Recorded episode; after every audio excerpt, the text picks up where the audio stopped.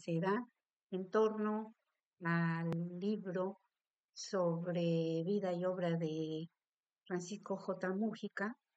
Y en este participa Paco Ignacio Taibo, participa Francisco Estrada, también historiador, y otros dos historiadores, entre ellos la autora del libro.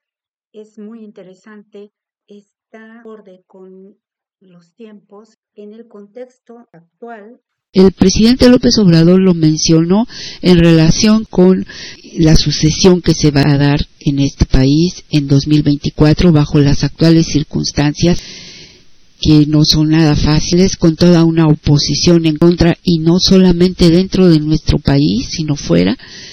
México siempre ha tenido que vivir defendiéndose sobre todo de los intereses de nuestros vecinos porque los tenemos muy cerca, son poderosos. ¿Qué pasa cuando Cárdenas deja la presidencia? Él sabe antes de eso, que es importante que continúe, que lo que se plasmó en la Constitución se haga realidad en la vida social y política del país. Él no da dedazo, no interviene directamente, pero tampoco apoya la candidatura que sí buscó Mújica. Esto es controvertido, es un tema interesante y profundo y este debate que se da en torno precisamente a ese punto es interesante leer entre líneas y entre sacar de ahí nuestras propias conclusiones para la situación que se nos presenta en el 2024. El presidente López Obrador dejó muy en claro, no va a suceder lo que ocurrió en la sucesión de Lázaro Cárdenas en relación con Mujica y con Ávila Camacho. Desgraciadamente, con Ávila Camacho se abandonó el proyecto de nación cimentado por Lázaro Cárdenas. Y entonces él dice con toda confianza, eso no va a suceder. No va a suceder porque el pueblo es diferente, porque el pueblo está politizado. Y algo muy importante, porque se andan ya peleando por los precandidatos en una forma que yo considero muy inmadura y habla de muy poca conciencia política, pero sobre todo deja en entredicho la revolución de las conciencias, porque no veo yo por qué denostar a uno u otro precandidato, ustedes saben, estamos hablando de los tres que son Adán Augusto, Marcelo Ebrard y Claudia Sheinbaum. Y él dice, cualquiera de los tres es garantía de continuidad del proyecto. Ahora bien, el problema es que, claro que hay diferencias y claro que hay fuertes contrastes. Yo ya no hablaría de matices. Sin embargo, eso no justifica un pleito arrabalero que se está dando y los ataques y las insinuaciones o a veces declaraciones de plano de uno en contra del otro y no por parte de ellos, al menos no solamente, sino de quienes tienen a tal o cual candidato favorito. Eso no es lo correcto, no es maduro, porque estamos en el mismo barco, porque son del mismo proyecto de transformación. Que no nos guste lo que hacen algunos o algunas, bueno, allí es donde tenemos que poner el foco cada quien a la hora de la encuesta y que gane el mejor o la mejor. Creo en que sea hombre o mujer no hará diferencia porque lo que importa es la formación política, la trayectoria que les hemos visto a cada uno y su desempeño en los puestos de poder. Los tres han sido, Ebrard fue jefe de gobierno, ahora mismo Claudia es jefa de gobierno, el secretario de gobernación Adán Augusto fue gobernador de Tabasco. Cada uno tiene una trayectoria, sus aciertos, sus errores, pero hay cosas, hay principios que nosotros también podemos observar en cada uno y saber a cuál sí, a cuál no. Eso lo dejamos al momento en que se realice la encuesta. Y ya veremos cómo reacciona cada cual Por eso esta enseñanza de la historia es fundamental y este debate es muy interesante. Así como hoy está el ambiente cargado y turbio en muchos sentidos, con una oposición voraz, mezquina, farsante que tenemos en todas partes, no solo en México, sino también fuera, así era esa época de tumultuosa, con el agravante de que, en efecto, el pueblo no estaba tan politizado. Y no se crean el cuento que algunos contadores de cuentos, de historias como Luis Estrada, quieren hacerles creer que todo el mundo es una basura y nada vale la pena. Esa es una visión no solo derrotista, sino absolutamente tendenciosa en estos momentos. No se olviden que él sintió afectados sus intereses cuando los fideicomisos para el cine se les hizo entrar al aro porque algunos se servían con la cuchara grande y no se trata de que la cultura sea para un grupúsculo, sino que realmente sea para todos. Estaba leyendo lo que decía Hernández, el monero José Hernández, acerca de esa película y cómo se dio el asunto entre él y Estrada cuando le propuso que fuera suyo el cartel para identificar la película. Yo creo que Hernández actuó con ética y me parece que también nosotros tenemos que estar muy cuidadosos de este tipo de cosas y no creer en ese cuento. Por supuesto que no somos perfectos, por supuesto que todo pueblo tiene una parte luminosa y otra oscura. México, los mexicanos no somos la excepción, por supuesto que no, pero de ahí a dibujarnos como unos malnacidos a todos, creo que es esa visión del mundo la que algunos quisieran que todos tengamos para que nos demos por vencidos. Y no hay tal. El presidente lo ha dejado claro todos los días. Yo lo que me pregunto es, ¿podrá más una mugre película o unos cuantos, ellos sí, maliciosos, hacernos creer algo? Su publicidad es tan grande o esta labor del presidente, yo diría abnegada, tesonera, de todos los días comunicarse con nosotros para ayudarnos a tener una visión más clara de la política, de la historia, de la humanidad. Por eso él apela al humanismo, en este caso al humanismo mexicano. Y en este ámbito, en este tenor, quisiera compartir con ustedes hoy esto.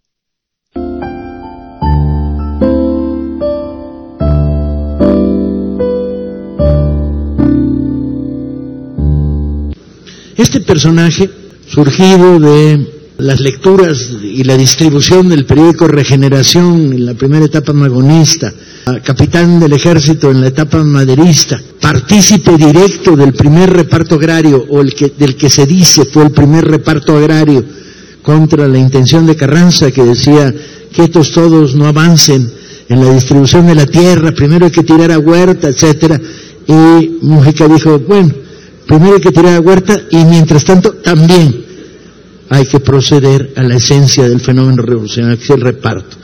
¿Quién es el personaje que donde quiere que pisó, a partir de la, de la muerte de Obregón, la revolución de Agua Prieta, traía en las manos, en la cabeza, en la voluntad, la intención clara de hacer justicia social. ¿Quién es el autor de la frase que nunca dijo de primero los pobres? Era Mújica. Y donde quiera que llegaba, a las Islas Marías, donde como gobernador de las islas hizo escuela, al gobierno michoacano, a los gobiernos del Golfo, ¿quién traía por delante el primero los pobres? ¿Quién se convierte en la figura clave del, del gobierno del general Lázaro Cárdenas? ¿Quién es el que sale al ladito de la foto de Lázaro y muchas veces atrasito de la foto, que está detrás de la distribución de las armas a los rebeldes etíopes, la defensa de la República Española contra la agresión del golpe de Estado franquista, la expropiación petrolera, donde Cárdenas reconoce que es el autor del manifiesto, que daría salida, pero aparte que estuvo metido en la cocina de la expropiación. ¿Quién demonios es el que presiona para que Trotsky se pueda asilar en México? ¿Quién es el candidato presidencial que representaba el espíritu de la revolución, el espíritu del cardenismo en las elecciones al final del periodo presidencial de Cárdenas? Francisco J. Mújica. Y entonces, ¿por qué no fue el siguiente presidente de la República después de Cárdenas? Y esto ha generado debate tras debate. Y una de las intenciones de esta mesa redonda es tratar de preguntarnos colectivamente por qué los mexicanos vivimos un proceso regresivo de una voracidad, de una virulencia, con Ruiz Cortines, con Alemán como gran cocinero, el creador de Luca Uca, el que lo encuentre lo emboruca, el constructor del modelo priista de gobernar, que es dos para ti, dos para allá y dos para mi bolsa. El creador de la construcción de la lógica de la corrupción, ¿por qué Mújica no fue el presidente? Tuvimos que pasar del cardenismo y su ruta al servicio del pueblo a una regresión infame que se prolongó hasta, hasta los últimos hoy difuntos restos del priismo convertidos en una máquina de doble lenguaje, represión, abuso del poder, uh, latrocinio, corrupción. Y tuvo que pasar una serie de grandes batallas electorales que fueron coronadas por fraudes para impedir una transformación profunda. Es un buen momento para hacernos esta pregunta, porque estamos hablando de vida y destino, y estamos hablando de destino de este país. Un momento oportuno, no solamente porque es importante rescatar a la figura y ponerla en el lugar que se merece, y creo que es un momento en el que vivimos que hay que reivindicar el cardenismo. Y él representa el cardenismo. Mújica representa el cardenismo. Una de las escenas entrañables en esta historia es en el momento de la expropiación petrolera, que es el momento más alto de la lucha por la independencia de este país. Después de la revolución, después de la guerra de independencia, es otra independencia. Y es un momento en que la lucidez y el valor del general Cárdenas permitieron que hubiera ese acto de expropiación. Pero cuando el general Cárdenas dudaba si debía de hacerse, debía enfrentarse a las empresas transnacionales y a los gobiernos que había detrás de ellas, ¿a quién le consulta Cárdenas? A Mújica, en una relación muy personal, muy íntima, hay un relato de el momento en el cual está dudando y está pensando Cárdenas que hay que hacer la expropiación, y lo que hace es irse a caminar con Mújica para consultarle, para preguntarle si es el momento oportuno. El general Cárdenas no era un hombre que hablara mucho, pero con Mújica me, imagino que sí hablaba y sobre todo que lo escuchaba. Es un momento definitivo de nuestra historia. Y creo que en este momento de la cuarta transformación el cardenismo tiene muchísimo sentido. Muchas de las lecciones de ese gran estadista que fue el general Cárdenas están presentes hoy y creo que vale mucho rescatarlas. Referencia a un episodio y a un personaje y a un periodo que es absolutamente definitorio de nuestro país y que en este momento... Yo disiento de Paco de que es el cardenismo lo que representa Mújica. Mújica representa mucho más que el cardenismo. Mújica representa el proyecto social de la Revolución Mexicana y ver a, a Mújica desde el cardenismo me parece que es limitado. Porque Mújica, si es cierto, estaba a un lado, estaba atrás de Cárdenas, pero estaba delante ideológicamente de todos ellos. Y por eso es importante el tema que nos convoca, el tema que es, da el título al libro, el presidente que no tuvimos. La pregunta que yo me he hecho es por qué no lo tuvimos. ¿Porque Cárdenas no quiso? Ese es un pobre análisis, porque Mújica nunca hubiera querido que Cárdenas por dedazo lo hubiera designado. El problema fue que no hubo la democracia para que el pueblo mexicano eligiera a su presidente. Esa es la respuesta desde mi punto de vista.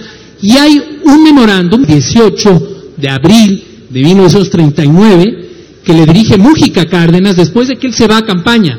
Mújica hace una campaña con dinero de sus partidarios. Mújica renuncia a su cargo en el gabinete porque no quiere el apoyo del aparato gubernamental y se va a recorrer el país, pero se encuentra que todo el aparato político ya está siguiendo una consigna y reprimen a sus partidarios, le cierran los caminos a los que van a sus mítines, hay toda una eh, gran confabulación del aparato político, del aparato militar, del Partido Revolucionario de entonces, que ya tiene un candidato oficial, que es Manuel Ávila Camacho, el candidato de las derechas de la revolución. Y en ese memorándum Mújica se lo dice a Cárdenas y le pide que intervenga.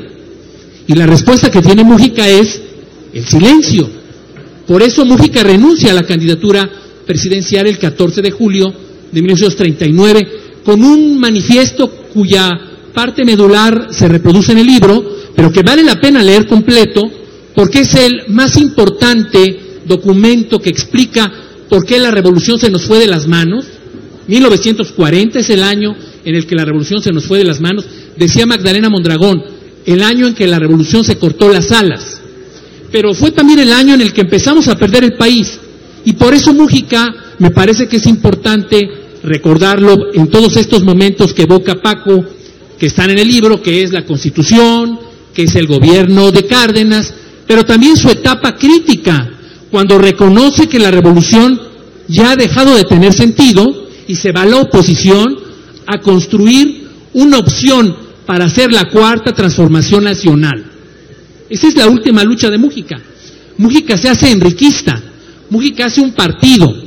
Y veo en el libro, y es, por ejemplo, el tema de la acusación que él hace en campaña a Adolfo Ruiz Cortines. Dice la autora que Mújica se dedica a desprestigiar a Ruiz Cortines. Ciertamente lo desprestigió, pero lo desprestigió con pruebas.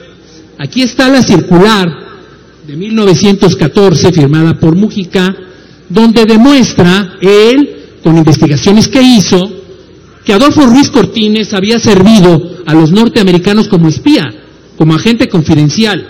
Aquí está la lista de raya con el nombre de Adolfo Ruiz Cortines, que comprobaban que Ruiz Cortines había servido a los norteamericanos de manera además muy vil, no había sido como burócrata, sino como agente confidencial.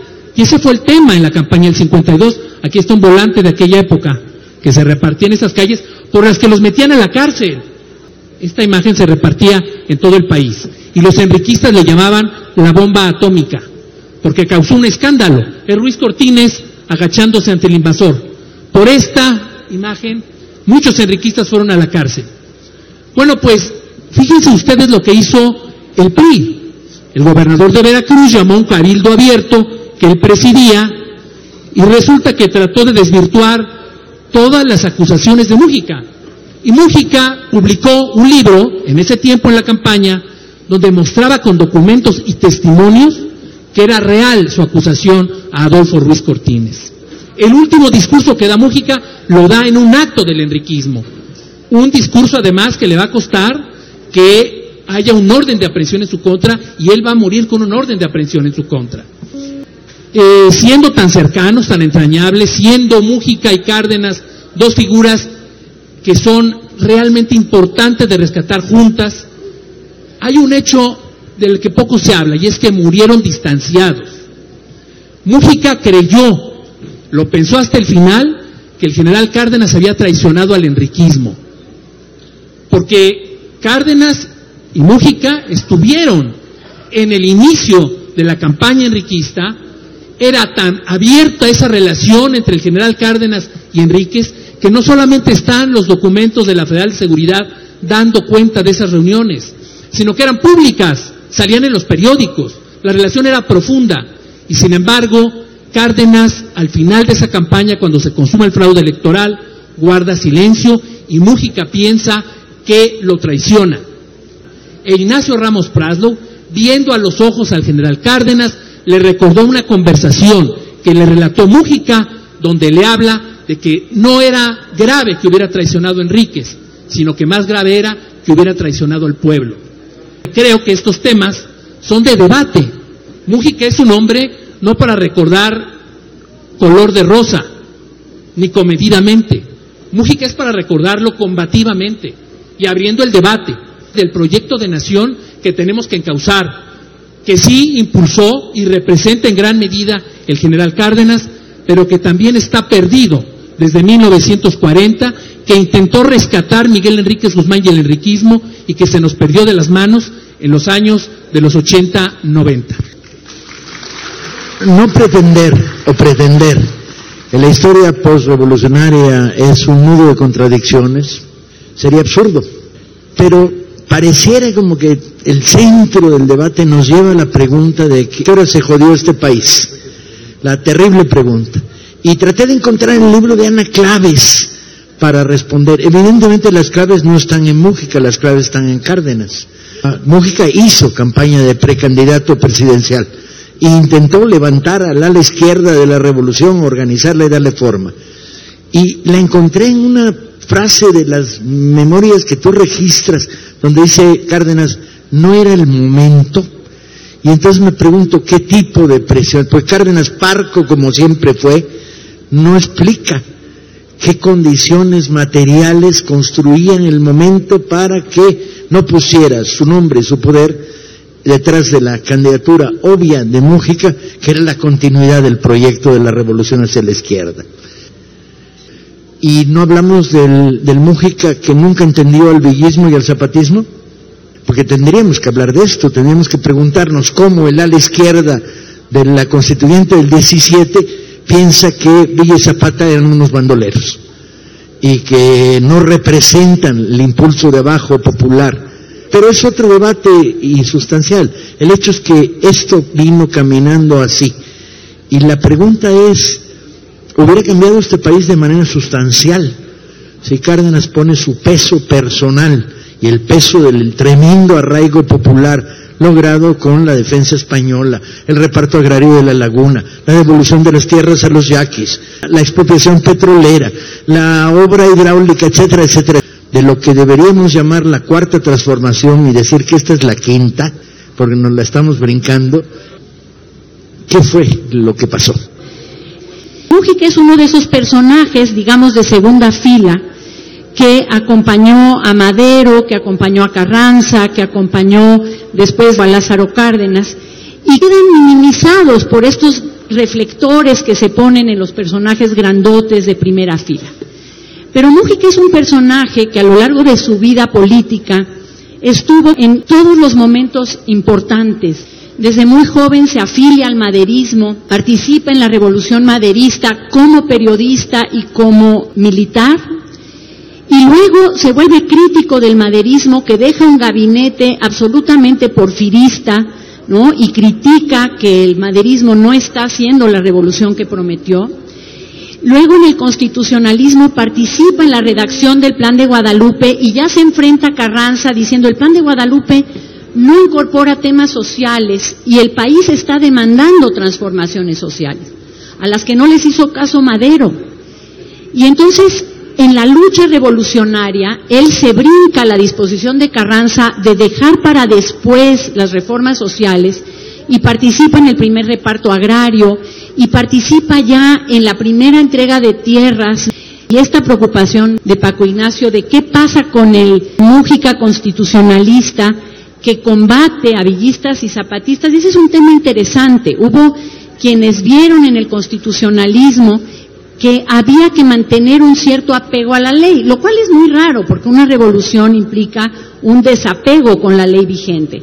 Pero había quienes creían que había que mantenerse en los marcos del Estado y que, claro, Zapata estaba poniendo de cabeza la legalidad burguesa. Entonces, todavía creían que esa legalidad podía servir para transformar al país. Al final, él se dio cuenta de que esto no iba por ahí, y tan iba por ahí que cuando Carranza hace su ley de 6 de enero de 1915, se pone Mújica enseguida a repartir tierras en Tabasco, cuando es gobernador preconstitucional del Estado. Hay dos momentos clave en la vida de Mújica. Uno es el Congreso Constituyente, donde participa como diputado por Michoacán y donde impulsa las grandes reformas al proyecto de Carranza. Carranza había entregado un proyecto de constitución liberal que prácticamente no modificaba la constitución del 57. Y Mújica, como presidente de la Comisión de Puntos Constitucionales, impulsa la radicalización de ese texto constitucional y vuelve a nuestra Constitución un documento realmente excepcional en el ámbito de las constituciones burguesas con una serie de temas de carácter social. El resto de su vida, Mújica intenta poner en marcha esta constitución. Lo hace como gobernador de Michoacán, a donde llega en 1920, y donde tiene que hacer unos esfuerzos tremendos para enfrentar la oposición de la derecha michoacana. Había, claro, todos unos intereses de los hacendados michoacanos que trataron de poner un freno a las políticas transformadoras del general Mújica. Y Mújica no sobrevivió a esta presión de la derecha. Tuvo que pedir licencia y luego le fue imposible recuperar el cargo y luego tuvo que pasar un tiempo en la clandestinidad perseguido por el obregonismo. Y cuando pudo salir a la vida pública al terminar el periodo del gobierno de Álvaro Obregón, Mújica trabajó en un eh, despacho de abogados y fue a dar a la zona petrolera de la Huasteca para resolver un litigio de concesiones petroleras y ahí se encontró con Cárdenas. Aunque ya se conocían de Michoacán, se hicieron muy amigos en la Huasteca petrolera. Y ahí este momento es crucial para ambos. Uno está como comandante eh, de la zona militar y el otro está como empleado de un bufete de abogados y viven juntos la realidad de la explotación petrolera en México. Para ambos esa es una etapa crucial de sus vidas y que explica el que luego Cárdenas le encargara a Mújica la redacción del manifiesto de la expropiación petrolera. Cuando Mújica pudo regresar al servicio público, lo hizo en una suerte de exilio político, que fue la dirección del penal de Islas Marías. Ser director del penal de Islas Marías era prácticamente ser un preso en Islas Marías. Y ahí hace una serie de proyectos de regeneración de los presos que tienen que ver con el trabajo, pero también con la educación.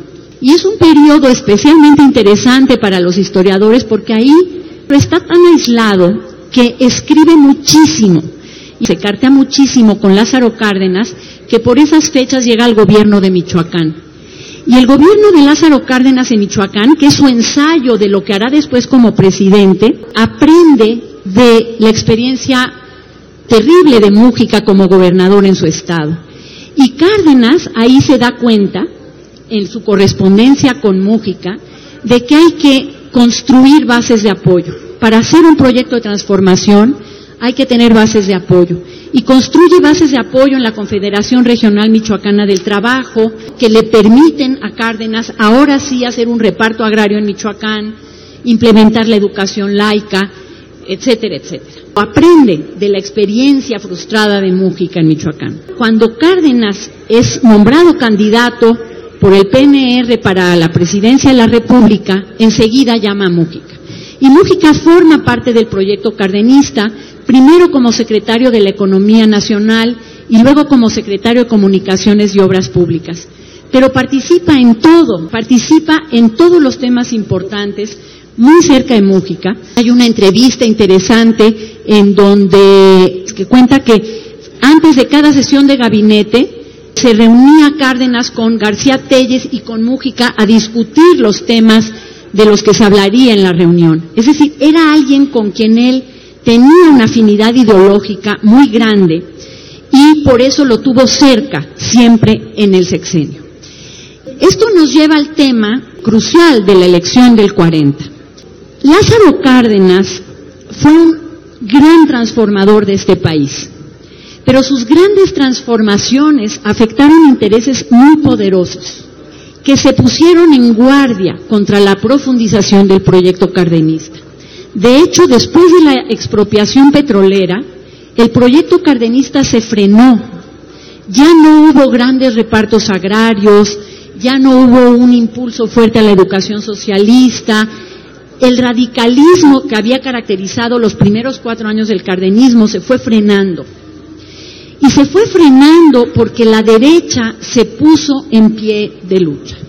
En el año 39 se funda el PAN, se funda la Unión Nacional Sinarquista y un montón de organizaciones más con el objetivo central de frenar el proyecto cardenista.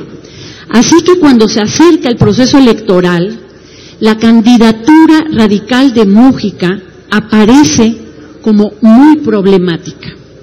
Por otra razón, que es una razón internacional, la guerra civil española estaba terminando y estaba terminando muy mal para las fuerzas progresistas de España, con una derrota feroz de frente al franquismo. Y Cárdenas leyó estas señales.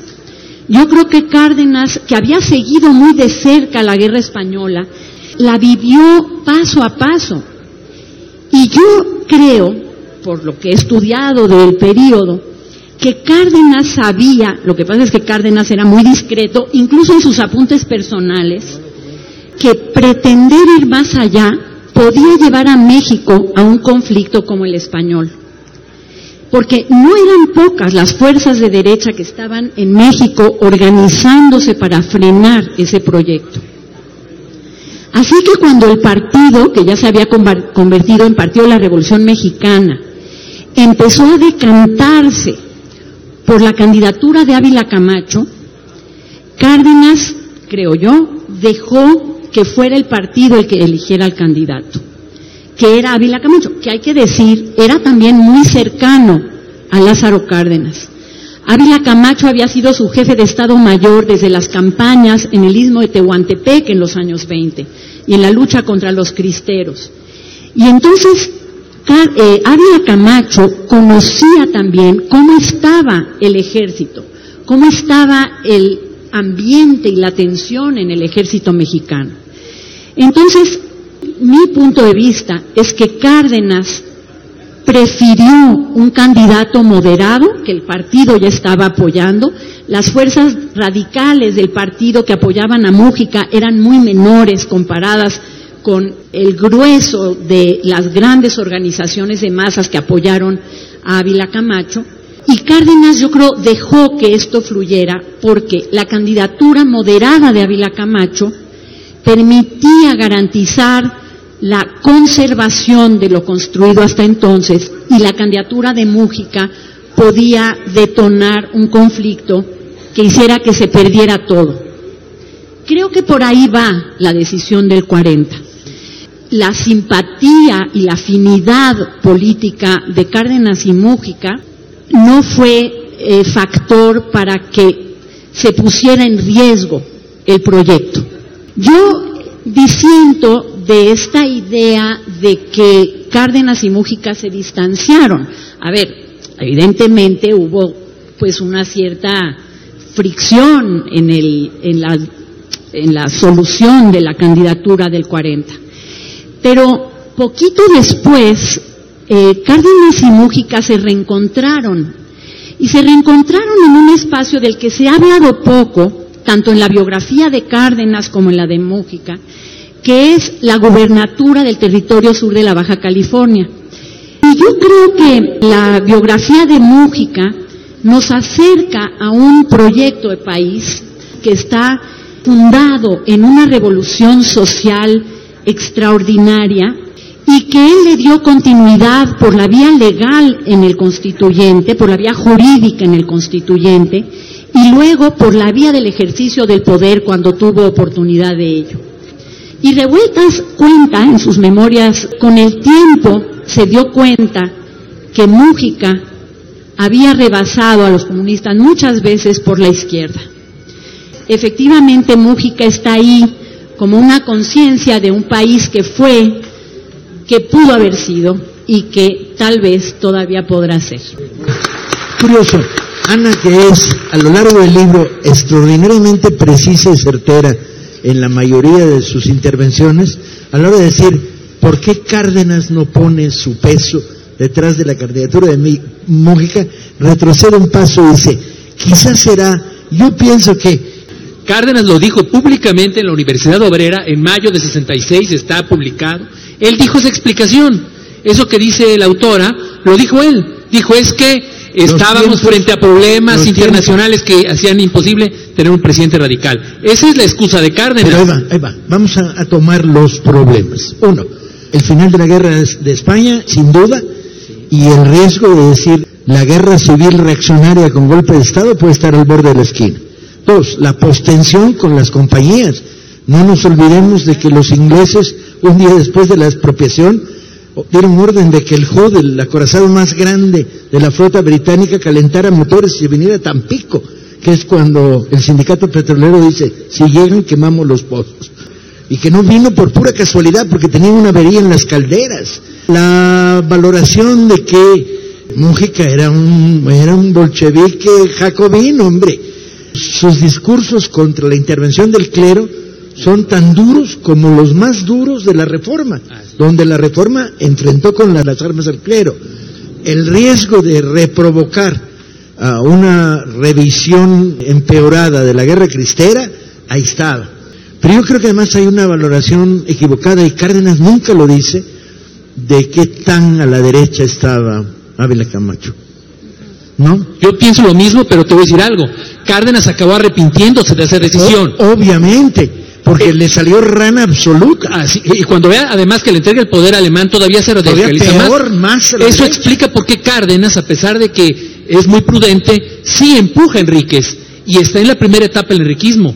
Y luego está con la creación del Movimiento de Liberación Nacional, el Frente Electoral del Pueblo. Siempre está buscando una transformación del sistema. Y paradojas más Si todavía. me permites, Sí. yo creo que lo que es muy importante y que generalmente no hacemos es ponernos en el momento, Claro. no desde ahora, ponernos en el momento y en el momento decir, vale la pena un viraje hacia el centro para consolidar lo que hay ganado, lo, lo que hemos ganado, entre otras cosas la expropiación petrolera y el avance de la reforma agraria, tiene mucho sentido en el momento no tiene mucho chiste en perspectiva histórica decir, la regó. No, no la regó. Lo que hizo Sí fue... la regó. Sí la regó. Sí la regó. Sí, bueno, Y él lo dijo, él lo reconoció. eso, otra vez estamos viéndolo desde el futuro, no, no, no, desde el presente. Él es un no, no, testamento. No, no, lo estamos viendo desde ahora, No. en el momento. Tú en ese Eso. momento habrías dicho, vamos adelante, aunque eso represente a lo mejor una guerra catastrófica contra los grandes poderes. No esperaba tanto, hermano, espérame, espérame, es lo que él, es lo que él calcula en La ese valoración. Es la valoración del momento. Por eso digo que hay que ponernos en el momento. Y ahí- no desde ahora. Por eso digo, no está fácil decir, en ese momento se equivoca. En ese momento tiene mucho sentido. Pero ¿sabes algo más grave, Paco? No sé, yo lo pondría en la mesa. Estamos hablando de la voluntad de un solo hombre, de que un hombre, Cárdenas, iba a decidir quién era el presidente. Aquí el tema era abrir la democracia, era lo que Pues, buscaba no, Mújica. Pero lo que estamos diciendo Y ese ¿por ya qué- es otro asunto. ¿Por qué no puso, no, que, ¿Por qué no puso hiciera Porque no permitió una campaña abierta. No, Eso era lo que a Mújica ver, a exigía. ver, seamos justos de toda justicia, porque al fin y al cabo, este es un debate fraternal, aquí estamos Claro. entre camaradas, trabajamos juntos todos los días. Claro. Y si nos hacemos estas preguntas es porque queremos respuestas. Y yo miro hacia Palacio y me pregunto, abusado, abusado, ¿sí? Abusado, Le- leamos la historia. Pero en el momento hay todavía más factores. El primero, Lombardo y la CTM, hijos de su mala madre, absteniéndose, creando una autocandidatura, no vinculándose a Mújica. El Partido Comunista, llamando a votar en contra de Mújica porque era el candidato de Trotsky. Hágame el cabrón favor, sectarios enloquecidos, con una posición ultra sectaria. Hay más factores todavía. La incipiente reorganización del movimiento agrario que está en pleno conflicto y sigue estando en pleno conflicto con los dueños de las grandes haciendas que se estaban reconstruyendo, apoyados por gobernadores dentro del cardenismo. Yo diría que Cárdenas tenía factores en las manos, tenía una valoración, Sí. le faltó una segunda valoración, que era, si frenamos, o sea, todo proceso revolucionario que no avanza, muere. Y esta es la historia de todas las revoluciones en toda la historia del planeta. La valoración de si frenamos dejamos un tiempo de impas. Dejamos que una candidatura conservadora, pero a la que no me da del todo desconfianza. De hecho, trata de incrustarle a Mújica en el gabinete para mantener una presión desde la izquierda. Este, sea la continuidad. Y yo creo que Cárdenas, hoy, y no poniéndome en el entonces, pienso que Cárdenas se equivocó y que este país pagó esa equivocación con lo que pasó Seguimos en 1900 y, y hasta ahora viene la recuperación cuando el neocardenismo López Obradorista Exacto. vuelve a la palestra rescatando muchos elementos de lo que fue la cuarta transformación. Déjame decir algo. Tienes mayoría, creo. Yo vuelvo a decir que viéndolo desde el presente se ven de distinta manera las cosas. Es cierto, puede decirse como fórmula, revolución que no avanza retrocede, pero ¿qué tanto retrocede? ¿Qué tanto puede retroceder? La expropiación petrolera no retrocedió, se mantuvo. El reparto agrario se mantuvo. La educación pública No. avanzó. La política exterior, ahora después ya se fue por otro lado, pero en ese momento la política exterior se mantuvo, incluso mucho tiempo después. Entonces, el episodio del que habla Ana, que me parece muy importante, en la Segunda Guerra Mundial, nombrando a Ávila Camacho a Cárdenas primero como jefe militar del noroeste y después como secretario de defensa, tiene un significado que hay que reconocerle a Ávila Camacho, que es la defensa de la soberanía, que logró con Cárdenas primero como jefe del ejército del noroeste y Mújica como gobernador del territorio sur de Baja California, lograron la defensa de la soberanía nacional, la territorialidad nacional, porque si no, hasta hubiéramos perdido esa península, hasta podíamos haberlo perdido.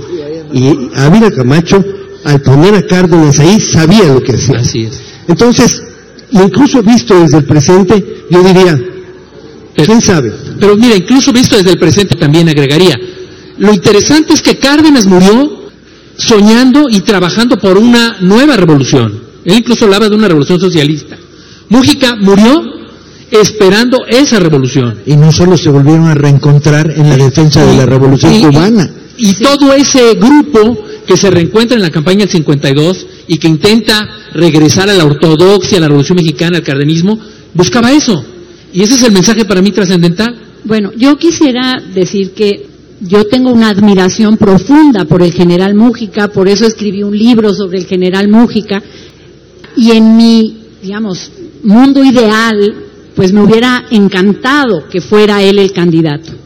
Pero yo creo que Lázaro Cárdenas no se equivocó, y no se equivocó porque él no, ejerció un dedazo. Él dejó fluir las fuerzas del partido y se dio cuenta que no eran favorables para la imposición de una candidatura. Entonces creo que ahí no hay un error, porque él no actuó como actuarían, creo yo, sus sucesores. Pero creo otra cosa, creo que, eh, que Lázaro Cárdenas leyó muy bien en su propia historia con Plutarco Elías Calles. Él no quiso ser un jefe máximo. Él no quiso intervenir en, las gestiones de sus sucesores, como Calles había intervenido en las gestiones de quienes ejercieron el poder después de él. Y Cárdenas tuvo que expulsar del país a Plutarco Elías Calles para poder ejercer el poder libremente. Y él se propuso no intervenir. Y por eso se le conoció como la esfinge de Jiquilpan, porque no intervino. O no intervino al menos de manera abierta y descarada como había hecho Calles. Por supuesto que él en algunos momentos sí dejó ver que no le gustaba el derrotero que tomaba el gobierno de Ávila Camacho. Por ejemplo, dice, pensé que cambiaría el rumbo, pero nunca esperé un giro de 180 grados. Sí, estaba preocupado. Y se preocupó aún más con el alemanismo. No le gustó el derrotero que tomaban los gobiernos que sucedieron al suyo. Pero no creo que fuera su error había unas fuerzas de derecha y dentro del propio partido que impulsaron a una moderación.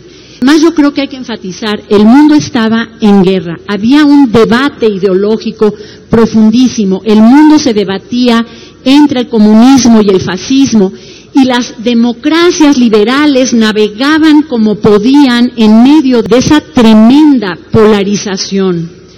Y era muy difícil actuar con un radicalismo como el que ellos querían en medio de esa dicotomía. Esto que decía Paco Ignacio. El Partido Comunista acusando a Mújica de ser el candidato de Trotsky porque había participado en el asilo al revolucionario ruso. Por otro lado, Lombardo eh, oponiéndose a la candidatura de Mújica y plegándose a la de su paisano, de Teciutlán Ávila Camacho. O sea, moverse contra las fuerzas dirigentes de la CTM, de la CNC, era muy complicado. Creo que no es un error de Cárdenas, al contrario, me parece que él actúa de la manera más prudente posible para salvar lo que se había hecho hasta entonces. Como han visto ustedes a lo largo de este primer debate, ha habido posiciones contradictorias. Yo me quedo con muchas cosas. Por un lado, el rescate de la figura de Mújica, de la que todos estamos de acuerdo que es fundamental. Vuelve Francisco J. Mújica a este país porque este país te necesita en momentos como estos. Yo creo que ahí estamos todos de acuerdo, los que aquí estamos. Y me quedo con Cárdenas subido en una farola diciendo hay que ir a defender la revolución cubana y presentarse ahí y presentarse como voluntario a su ya avanzada edad. Me quedo con el Cárdenas del 68 tratando de frenar la represión contra Díaz Ordaz sin acabar de poder romper. Pidiendo la libertad de los presos políticos. Y pidiendo la libertad de los presos políticos. Me quedo con la consistencia de Mújica. Una vez en una asamblea de la CENTE les leí la intervención de Mújica, una de las intervenciones de Mújica en el debate del 17. Y no les dije de quién era. Y dijeron, ¿quién la escribió? Porque estamos de acuerdo tenía la tremenda vigencia de que hace 10 años, cuando, o 15 años, cuando surge el gran movimiento magisterial en este país, Mújica hablaba por ellos, directamente. Escuchemos a Mújica en un fragmento de un discurso que dio justo en el constituyente del 17.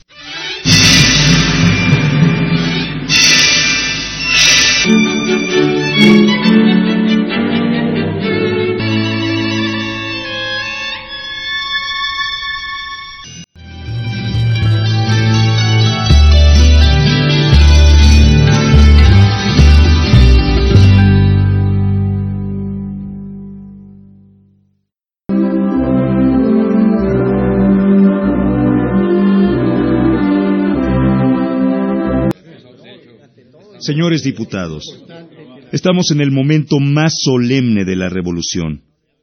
Ningún momento, señores, de los que la revolución ha pasado ha sido tan grande, tan palpitante, tan solemne como el momento en que el Congreso Constituyente aquí reunido trata de discutir el artículo tercero de la Constitución de los Estados Unidos mexicanos.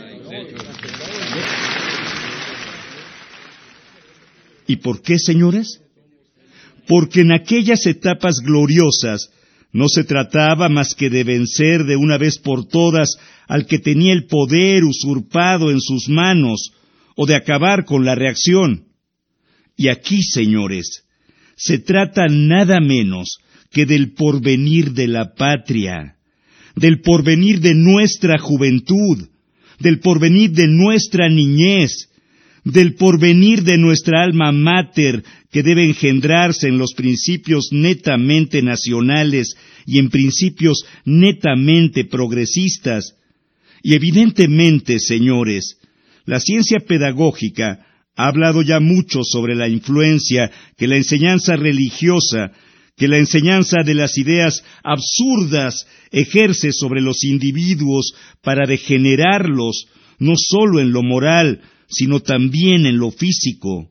Yo soy profano en estas cosas, pero hay aquí, en esta asamblea, muchos profesores eminentes que pueden hablar más claro que yo sobre este capítulo, y a ellos dejo la palabra. Pero no sólo es esa la faz principalísima de la enseñanza religiosa en México, es también la política y es también la social. Sobre estos dos puntos, señores, aunque arduos y yo incompetente para tratarlos profundamente, quiero hablaros, aunque sea unas cuantas palabras, a trueque de que se me considere enemigo del clericalismo, pues si así se me considera, si así se me juzga, si con ese calificativo pasa a la historia mi palabra, no importa, señores, porque efectivamente soy enemigo del clero, porque lo considero el más funesto y el más perverso enemigo de la patria.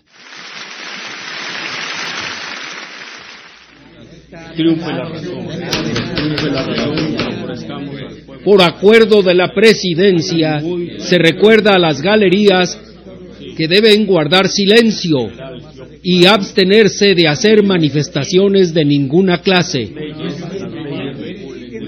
Continúe, general Mújica. Estamos en un gobierno civilista. Veamos, señores, la faz política de esta cuestión.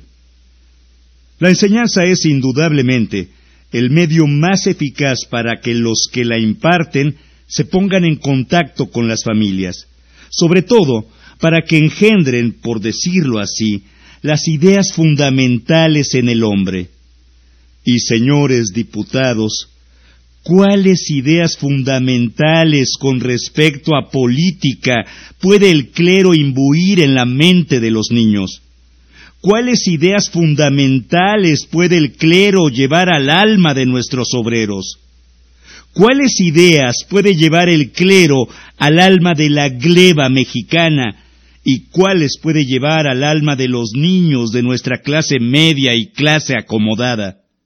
Las ideas más absurdas, el odio más tremendo para las instituciones democráticas, el odio más acérrimo para aquellos principios de equidad, igualdad y fraternidad predicados por el más grande apóstol, por el primer demócrata que hubo en la ancestralidad de los tiempos que se llamó Jesucristo. Y siendo así, ¿vamos a encomendar al clero la formación de nuestro porvenir? Es le vamos a entregar a nuestros hijos, a nuestros hermanos, a los hijos de nuestros hermanos, para que los eduquen en sus principios?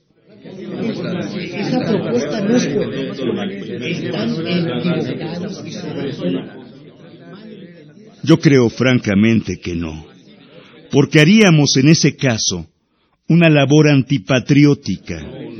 Si el señor Carranza tiene ¿Cuál es, señores diputados, la moral que el clero podría transmitir como enseñanza a los niños? Ya lo hemos visto. La más corruptora, la más terrible.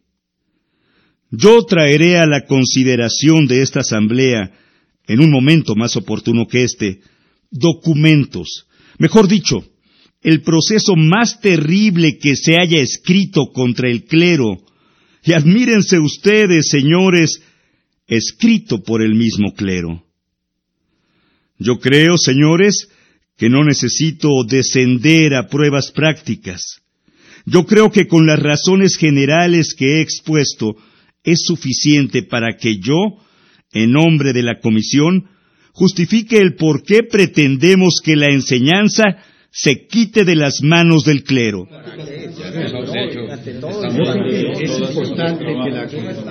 Es decir, que no se le permita tomar parte en ella. Pero si esto no fuera suficiente, yo os traería al actual momento histórico y os preguntaría, señores, ¿quién es el que todavía resiste?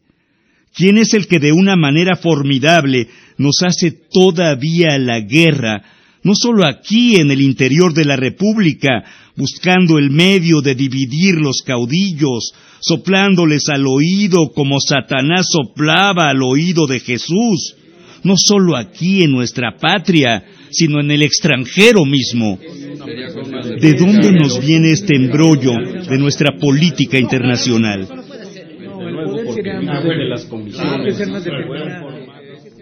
¿Será de las flaquezas del gobierno constitucionalista? No, señores, porque hemos visto que nuestro gobierno, que nuestro ejecutivo, en este sentido, ha sido más grande, más enérgico y más intransigente que Juárez. Pues sabedlo, señores, esa oposición, esa política malvada que se debate allá en el exterior en contra nuestra, provocando la intervención, viene del clero. El país y no las armas. Estamos en un gobierno civilista, general, no militar, porque... No, yo creo que sí tiene razón, desde luego que no, No necesito descender a traeros aquí pruebas. Está en la conciencia de todos ustedes. Y el que no lo crea puede ocurrir a fuentes oficiales en donde podrá desengañarse ampliamente. Pero no es esto todo. El clero es el eterno rebelde. No se conforma con ser vencido una vez. Quiere ser vencido siempre y está al acecho de ocasiones. Está sembrando, está preparando el terreno para más tarde dar el golpe. ¿Y será posible que el Partido Liberal que vence cada vez que se le lleva a los campos de batalla, cada vez que se le obliga a tomar el arma para vencer a su eterno enemigo, el Partido Conservador, ¿será posible, digo, que después de sus triunfos y en esta vez de nuevo abandone sus conquistas?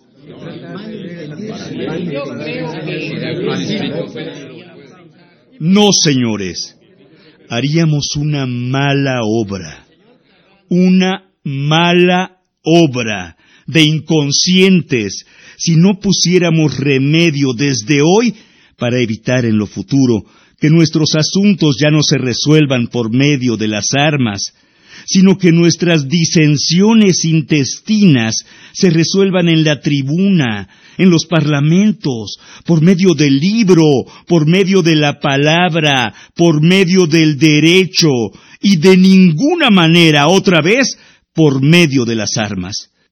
Porque, aunque gloriosas las revoluciones que se hacen por principios, no dejan de ser dolorosísimas, porque cuestan mucha sangre y cuestan muchos intereses patrios.